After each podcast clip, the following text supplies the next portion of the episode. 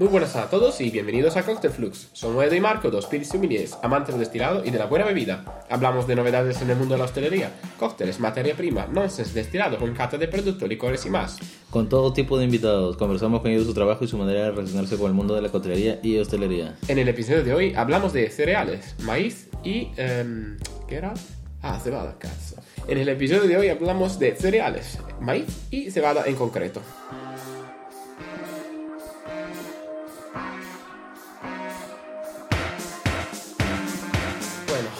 ¿Qué tal Edu? ¿Qué tal, Marco? ¿Cómo estás? Pues aquí un poco... Eh, acatarrado, ¿no? Por el Sí, tiempo. me cago en todo la voz. La voz eh, eh, ojo, es que me he enfermado también en Tailandia. O sea, que vuelvo a estar enfermo. no, ha traído el virus asiático. No, no, porque me puse mejor, pero creo que el otro día un cliente me ha tosido encima, pero de eso sucio, ¿sabes? Que no se pone ni la mano en la boca. Y, Esto que y creo que me ha, me ha enfermado porque, vamos, el sábado ya regulinchi y el domingo, pues... To- Así. Entonces tengo que ponerme la mascarilla ahora. No, yo debería ponerme la mascarilla, pero luego el sonido regular otra vez. Eh, Sea como sea, mal. Lo estamos haciendo mal. ¿Sabes qué? Empezamos con, bueno, empezamos con los cereales, pero ver, ¿qué? también, bueno, eh, comentar a Cintia, que nos ha escrito otra Sí, vez sí, eh, sí, en el episodio de las patatas. No, nos escribe que le gustan que gustan los momentos frikis, por lo cual, pues, en nosotros también. Eh, O sea, nos alegramos que alguien también comparta la ficción de los momentos frikis, así que vamos a seguir haciéndolo de vez en cuando. Y Bueno, a veces se nos sale la fricada, ¿sabes? Una fricada. ¿Qué es una fricada? Una fricada, es algo fuera de lo común. Fuera de lo común. Me Tal cual. Me lo apunto. Y mm, ¿no estás cansado de ver eh, lo- los cócteles sobre los recuerdos de infancia? Yo creo que ha sido un concepto tan abusado y abusado desde que ha llegado Re- eh, Remy Savage, Remy Savage con, eh, con su idea, que al tiempo era original y, y fantástica, ¿no? Pues muchos años después seguimos teniendo a gente que está haciendo cócteles que te traigan recuerdos de infancia. Eh, no lo sé, y me parece... No, muy gracioso porque yo tuve hace poco que hacer un, un para un artista y, y que su speech era recuerdo de infancia, de sus artes, sus Sí, sí. obras. A, a ver cuándo se pasa esta ola de la infancia, ¿no? Porque es como algo, no sé, como cuando había el boom del hibiscus, ¿no? O el- Ya, joder. son cosas que, que vienen y esperamos son cosas que pasan también, porque A ver, si encontramos otra, a ver si encontramos otra cosa que nos dé color rojo hasta que encontremos algo natural que nos dé el color este polvo rojito o algo. Mm, algo natural que sea rojo. Que te dé un polvo. ¿Hibiscus? El- por- Es que de ahí no sales. Ya está. Pero no hablo solo del color, yo hablo de sabor en general. Cuando los fue descubierto, entre comillas, Ajá. en toda la coctelería solo había hibiscus, hibiscus y más hibiscus. Bueno, hasta ahora, lo que dices. Sí, o- hombre, que no está mal, ¿eh? O sea, que a, mí, que a mí no me molesta. Pero hay que decir que Yo, yo, yo le varío, yo le cambio el nombre. Cuando a veces lo uso. tú lo llamas flor de eh, Jamaica, ¿no? Flor de Jamaica, flor del beso. Ah, está. Wow. Esa no sabías. Flor- Ah, no, digo, esta no. macerado en flor del beso. Da- y te dicen. dato perturbador. Dato perturbador. Y la gente dice, hostia, la flor del beso. La flor del Y, beso. claro, yo lo que. Y tú, eso, lo, eso lo y, y eso en Colombia, si no me equivoco, la llaman flor del beso. Pues nada, eh, amigos colombianos, eh, decirnos si es Si es así verdad o, si, o no. si- si eso se está inventando todo y es un sinvergüenza. Y si no, es en Perú, una de dos. Vale, que no sepas que es así en Perú o no, aún, per- aún más perturbador. Más diría yo. perturbador, eso. Buah. Bueno, en fin, entonces hablamos un poco de estos cereales, ¿eh? Sí, ahora nos toca hablar un poco de. Bueno, seguimos materia primas. Materia pero primas. sí, hablamos de cereales que que son una de las mayores materias primas, sobre todo porque no, no nos quedan muchas, pero a nivel de que cere- cereal al final es un grupo de cosas, por lo cual incluimos el maíz, el trigo, eh, el centeno, la cebada, el arroz, se podrían, aunque yo creo que a lo mejor vamos a hacer un episodio aparte episodio- del arroz yo pienso que porque, bueno, es un bicho un poco diferente, ¿no? Es- se usa se usa para otras cositas. Sí. Tienen como su propia categoría. Pero sí, yo diría que hacemos un episodio así un poco más eh, junto de cereales porque, porque nos sale de los huevos así, eh, así no por decirlo. Tal cual. Bueno, hablamos un poquito de cebada por... eh, así nos referimos más al, al whisky. Yo diría, ¿no? Whisky y, y qué más se usa, bueno, cerveza, cebada. La cerveza. eh, Y poco más, ¿no? Sí. Porque la recordamos que no, no, y, está barata. y- y también la gente que nos está escuchando, si quieren que hablemos bien de las cervezas, pero de tipo de cerveza... Tenemos que hablarlo, ya nos ha dicho Cintia que tenemos que hacerlo, Pero- pero, hay pero que que hacerlo. sigan, lo que haremos. sigan insistiendo. No, no, no, pero lo, lo haremos, lo haremos. No, no, no te preocupes, que lo haremos. Pero Eso. que sí, que, mm, que la cebada es más cara que otro tipo de cereales, por eso se usa solo en el whisky y en otro tipo de, de cerveza, pero no mucho más. Y mm, bueno, hay diferentes tipos de cebadas, muchísimo tipo de cepas. Y bueno, sobre todo mucho más, mucho- o sea, muy viejas, eh, volvemos al tiempo de los Eh, egipcios. eh, Marco, la gente está preguntando en línea, me acaban de escribir, estoy viendo en, Sí. en las redes, me dicen si la cerveza Sí, podrías usarla para hacer whisky. podrías. ¿Podrías? O sea, Podrías. Hay casos, de hecho, de, de, de cervezas que, se, que al final se destilan, pero se suelen usar diferentes tipos de levaduras y diferentes tipos de, de- de cebada, ¿verdad? claro, no es su, su, su fin, no Sí. es el fin de la cerveza, porque la cerveza está, el proceso de esta cebada está hecha para cerveza, Sí, sí, sí. pero de poderse destilar se puede destilar. O sea, sí, Sí, puedes destilar. Puedes destilarla, que- envejecerla y llamarla whisky. Eh, tanto como Ah, hubo- puede... hubo, un proyecto de grupos chilenos que te conté que llegaron aquí a Salmón, hicieron en Gurulab, hicieron su presentación, Sí. que habían ganado un concurso en Barcelona de ese proyecto que habían puesto que iban recogiendo de su pueblo diferentes eh, bares, iban recogiendo cervezas que les sobraban, que cuando tú sangras, Sí, sí, todos dos bidones que juntas. Sí, sí, sí, sí, sí, verdad, verdad. Y, y estos los destilaban, tenían una pequeña destiladora, destilaban y sacaban como un... Un mejunje. no, un moonshine, ¿cómo le dicen? Sí, moonshine. Eso, Está tal bien. cual. Y empezaron a macerarlo, ya no llamaban como whisky tal, o sea, le llamaban whisky y a su vez no, ¿sabes? Sí.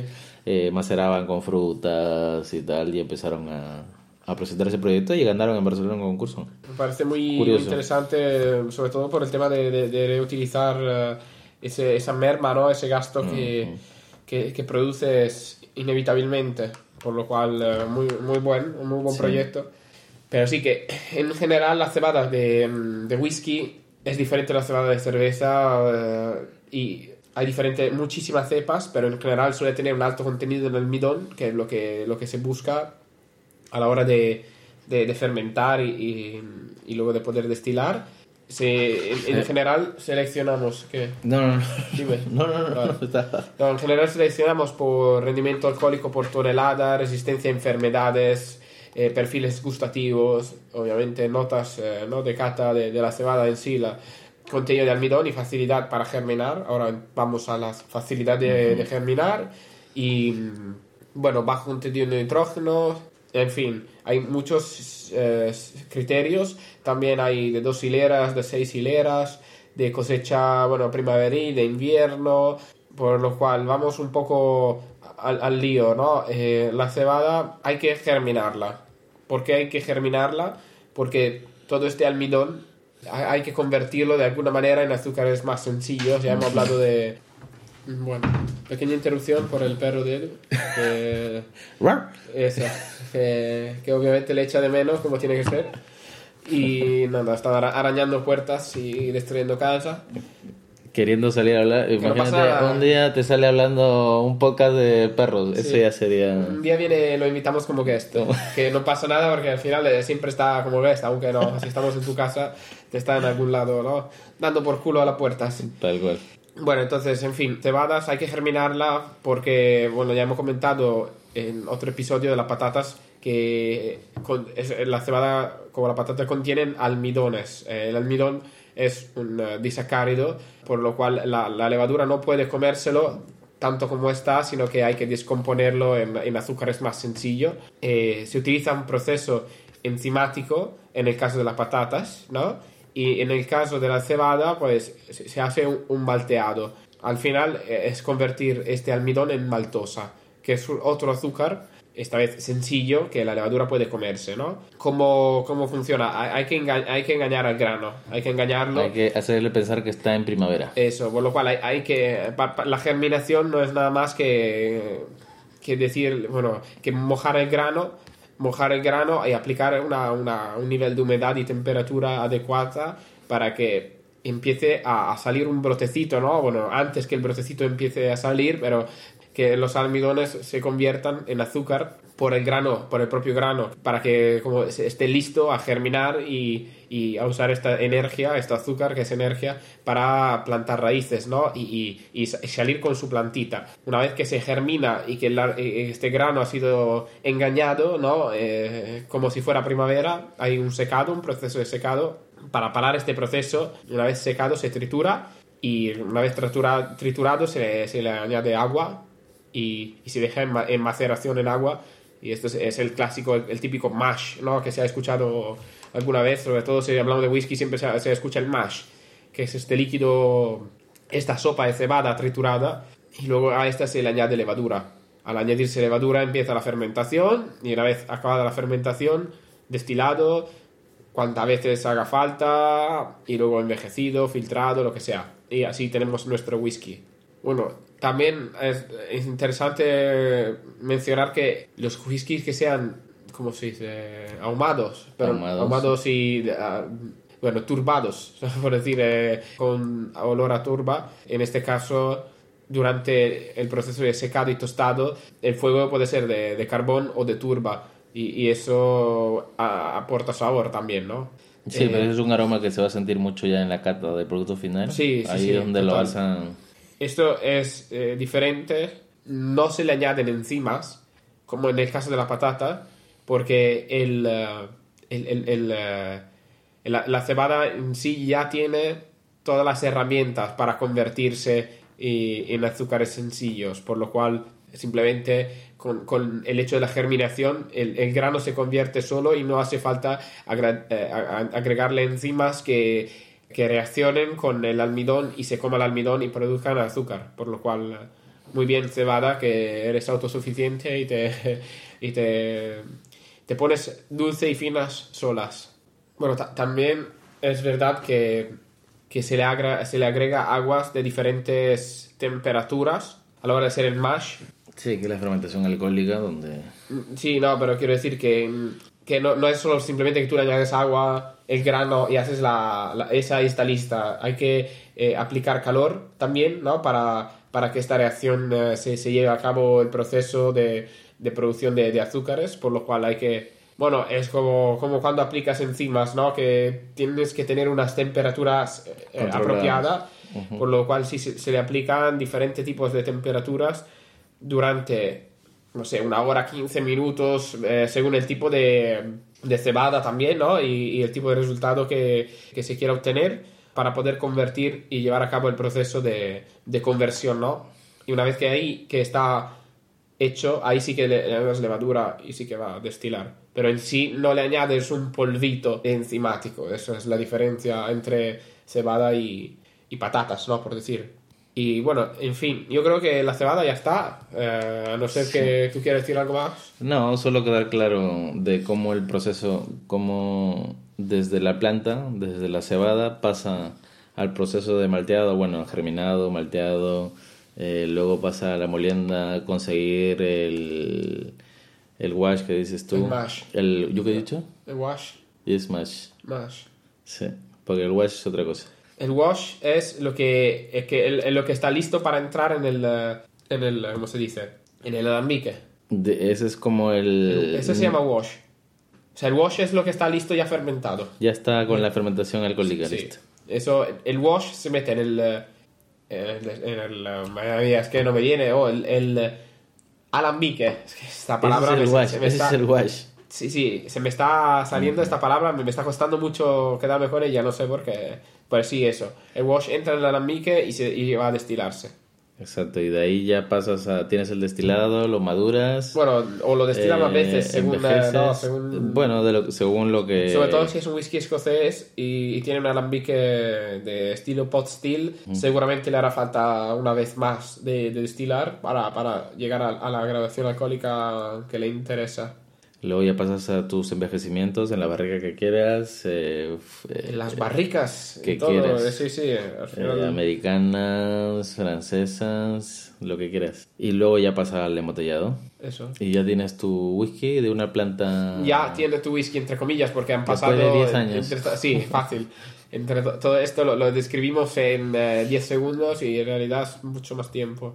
Y el maíz, ¿qué decimos del maíz? Bueno, el maíz es más dulce, ¿no? Ya sabemos que una- el, el maíz... El, el conocido el maíz, la gente que en destilados hablas de maíz, vas a, a, a una cosa en especial, que es, ¿El bourbon? ya está, Bueno, sí, pero... 51% de maíz, según reglamento. Y bueno, es que no vamos, si vamos a meter en el bourbon No, no, no, barricas nuevas, sí, no. eh, de tostadas, eh, su puta madre. no. Eh, no, simplemente que el, el maíz, a diferencia de la cebada, ya tiene, tiene un porcentaje de azúcar. El maíz ya es dulce de, de por sí y también tiene almidón. Y por ende cuando tomas bourbon vas a notar ese toquecito más dulce que tiene. Sí, sí, sin duda alguna. Pero al maíz se le, se le, se le aplica una reacción enzimática, ¿cierto? A eso sí que hay que hacerlo para convertir todos esos almidones en azúcar, aunque ya haya algo de azúcar. O sea, hay, hay que aprovechar todos los almidones. Ahí sí que se le aplican en- enzimas y temperaturas controladas según la se- según bueno las especificaciones de, de, de las enzimas que son al final amilasas que es una palabra que poco a poco ya está sa- saliendo como la pectinasa y todas estas enzimas que están usando ahora en la coctelería para obtener, clarificar, obtener diferentes resultados, eh, a- disfrutar de los azúcares naturales. Por ejemplo, tú puedes sacar un, un donut, ¿no? Lo metes en agua, lo, lo metes en batidora, le metes amilasa y luego, des- después que lo dejas eh, ac- actuar, ¿no? Le aplicas la temperatura correcta. Una vez que lo dejas actuar, lo filtras, lo cuela y tienes un eh, sirope de donuts. Claro, limpio, por ejemplo. Y esta es la aplicación ¿no? de la amilasa en coctelería, por ejemplo, ahora mismo. Tanto como ahora para ser cordiales, la gente saca fruta de pulpa y le aplica pectinasa, le quitas toda esta pulpa, la, la pectinasa se come la pulpa, convierte eh, la pectina en azúcar y para afuera. Así que te sale algo dulce, naturalmente dulce, eh, por decir, y, y limpio, porque al final puedes colarlo con un colador de tela y, y te sale un líquido más transparente. Sí, pero ahí ya, ya es- más entrando también ya estas enzimas eh, externas que metes y ya... Sí, bueno, quiero decir, es una tendencia que, se- que está en coctelería ahora, ¿no? He estado en unas cuantas y, y me, me parece mucho más común ver pectinasa y amilasa dando vuelta que, que antes, cierto. Eh, por lo cual sí, en el maíz hay que, hay que aplicar amilasa para convertir eh, almidones, pero también es verdad que, por ejemplo, en México usan un proceso de nixtamalización. Nixtam- Nixtamalización, sí. Y esto es, es interesante porque es otra, es otra manera para, para hacer que el maíz eh, se pueda, bueno, mm, se se vuelva más tierno y, y también que esos, ese almidón se convierta en azúcar y se usa calviva. Calviva o también zumo de lima, ácido cítrico, ácido de lima. También es una manera de, de hacerlo que he visto. También he compartido, lo he compartido hace un rato, un vídeo sobre la nixtamalización en, eh, en, la- en el perfil de Instagram. Es muy interesante. Al final, bueno, que- son técnicas y países sí, diferentes, ¿no? Cada uno tiene su... También es verdad que, por ejemplo, a la hora de hablar de bourbon, está mucho más estandarizado el proceso. Hay, obviamente, las cepas de bourbon, la cepa de maíz, eh, son muy pocas, genéticamente modificadas para que sean más dulces, para que tengan más almidón, para que resistan más a las enfermedades. O sea, eh, y el perfil es ese en concreto, buscado, lo que si lo quieren, y así lo, lo van a tener. Mientras, bueno, en México hay mucha más variedad de maíz, como, como variedad, variedad de agave, como variedad de, de pimiento, de chipotle, de todo. Hay mucha más variedad, por lo cual, bueno, los sabores suelen ser muy distintos. No, aparte por su clima también. Sí, el clima sí, le ayuda mucho para tener mucha variedad. Total, total. Yo, por ejemplo, he probado un whisky de maíz que se llama Abasolo y es un whisky de maíz que no tiene nada que ver con el bourbon, pero es- huele a maíz. No sabe, a ma- tiene eso, tiene esas notas, pero no, no conlleva lo que, lo que estamos acostumbrados cuando leemos un bourbon. Y, y es muy interesante al final porque cambias el maíz, cambias el país, obviamente, el terruño, bueno, claramente, y eso es el resultado. Tal cual, pero eso pasa con todos los productos. Bueno, mm, no tanto. Yo creo que lo- lo- el bourbon es bastante, bastante estándar. Yo creo. No, no digo que todo sepa igual, obviamente, porque no es así. No sé, hay ciertos bourbon que mm, para mí se parecen bastante. Y usar uno, usar otro, al final, bueno, miras el precio. Miras el precio, el acuerdo que puedes sacar para tu bar y nada más. Yo creo. Sí, Sí, ya. Ya pienso que... Co- comen- comentarios eh, in- interesantes. Interesante, sí. Sí, Bueno, hablaba de centeno un ratito. El centeno, el centeno es igual que pasa lo mismo que el... ¿Cómo podemos olvidarnos del centeno? Cen- cen- centeno. A mí, me gusta mucho, a mí me gusta mucho el rye whisky. Eh, El rye whisky, que es lo más conocido del centeno. bueno, sí. Bueno, también se puede usar para el vodka. Para vodka, sí. Para vodka también. Y también para el pan. Toma, Para- sobre todo, ¿eh? Porque sí. todos estos granos es poca broma, pero salen. Sí, todos los granos para el pan, pan. ¿eh? También. Eh, a mí el centeno me gusta mucho. Lo prefiero al bourbon por tener ese perfil a menos dulce, por decir que no es dulce en sí, ¿no? Sabemos que los destilados no son dulces, a no ser que le agregamos azúcar, pero es un perfil más especiado y, y menos a, a palomita, ¿no? Por decir. eh, y, y me gusta más. Al, al popcorn, que tú hueles el bourbon y te trae a la cabeza Sí. las palomitas de maíz estas que... Sí. Y el centeno es más una rebanada de pan tostado. De, de pan marrón, ¿no? Pan oscuro, pan, de, pan integral. centeno. Cuando veas un integral, centeno. Yo como cual. pan integral también, ¿no? De centeno, y la verdad es que es un poco más húmedo de los demás tipos de panes, pero, pero el sabor es interesante. Yo creo que lo amas solo odias. No, sí, es, es porque es bastante marcado el sabor. Tiene un característico, pero igual no, no está mal, o sea... Yo que lo he probado, no es un sabor que te diga que te eche para atrás y diga, mira, no, no, no lo quiero. No, ya, pero sobre todo en el pan es más fuerte que en el eh, destilado. Sobre todo porque luego lo envejeces y. Bueno, al final el destilado cambia, cambia un poco. Eh, se suaviza, ¿no? Bueno, también te da aromas suaves y, y ligeramente dulces también. Sí, sí, sí, sí, sí. No, no. O sea, no tan dulce como el maíz te puede dar, pero tiene sus notas. Bueno, y de hecho, por ejemplo, decimos que whisky, rye whisky 51% de centeno, rye eh, bourbon 51% mínimo de maíz, y el resto, al final, es una mezcla de otros granos, De- entre de- los cuales maíz y trigo. O sea, quiero decir que igual en whisky de centeno hay maíz, hay recuerdos a maíz También. porque hay maíz y, y- y trigo. Y, y también igual en el maíz hay recuerdos de centeno. Lo que Ah, es ya, cierto es que el trigo es más va- barato. Sí. El trigo es el, el- es el grano más barato y es el grano que lleva menos sabor. Lleva, lleva menos sabor, es más suave. Bueno, eso- incluso pone que de los trigos es de los más utilizados. Que Sí, por lo que dices, pues como para completar ese porcentaje que le falta, pues tiras por lo más barato para completar. más barato y al final hay azúcares, lo que pasa es que hay menos, menos, menos sabores, por lo cual blended grain o grain whisky, single grain whisky suelen tener menos, suelen tener menos sabores, menos intensidad, menos cuerpo en boca y también por el, por el tema de cómo lo destilan, ¿no? Un día no metemos el whisky entero porque es que Sí. es mucho. Pero sí, el trigo se utiliza muchísimo para el vodka también. Por Pues ejemplo, Grey Goose, esta- esta- Grey Goose se hace de trigo blanco. También Portobello Gin se hace trigo blanco. O sea, Ginebra eh, que va hacia el premium, el trigo se, se utiliza bastante. Hay variedades de trigo, obviamente, muchísimas. Sí, para que sepan que ya no del vodka no solo es de la patata. Y no, eso so- ya y no solo de centeno. ¿eh? Tienes, aparte de, de granos, también tienes uva, de... Bueno, ahora casi todos están haciendo. Sí, bueno, el, el Ciroc, por ejemplo, es, es de uva y es uva. bastante caro también porque la uva es cara, más cara que, que estos granos. Eh, el trigo su- suele ser el más barato y lo que se usa para completar, eh, en el caso del whisky y en el, sí, en el caso del whisky, tanto americanos como escoceses. Pero sí, también hay cervezas de trigo. Y, y- y- se, y se ve que son sabores más delicados. Son, es- la clásica se llama Weissbier. Weissbier o Keller Beer también, que la Keller son, no suelen ser filtrada, suelen ser eh, de trigo y, y se ve que tiene un color más pajizo y, y sabores eh, más finos, más ligeros adentro del mundo de las, de las lagers, obviamente. Incluso no sé si me ha venido a la cabeza lo de la cerveza de trigo. Hay una que es la Inédit, no sé si conoce. A ver, la, la más famosa aquí en España seguramente es la Paulaner. Paulaner, eh, es- Claro, mira, sí, la, la Inédit, que es esta... Ah, la, de Fran- es la que ha hecho Ferran la de ¿no? que hizo Ferran Adrià en su... La estrella Dam, Dam Inedit, ¿verdad? Sí, Está, y guapo. que daba como, le da forma de botella de vino para que sea más una cerveza más gourmet, es la que tiene trigo. Sí, más, Por eso eh, me, Más gastronómica. sí, es de malta de cebada y también trigo. Sí, es la gastronómica, su cerveza gastronómica. A mí me gusta mucho la cerveza de trigo.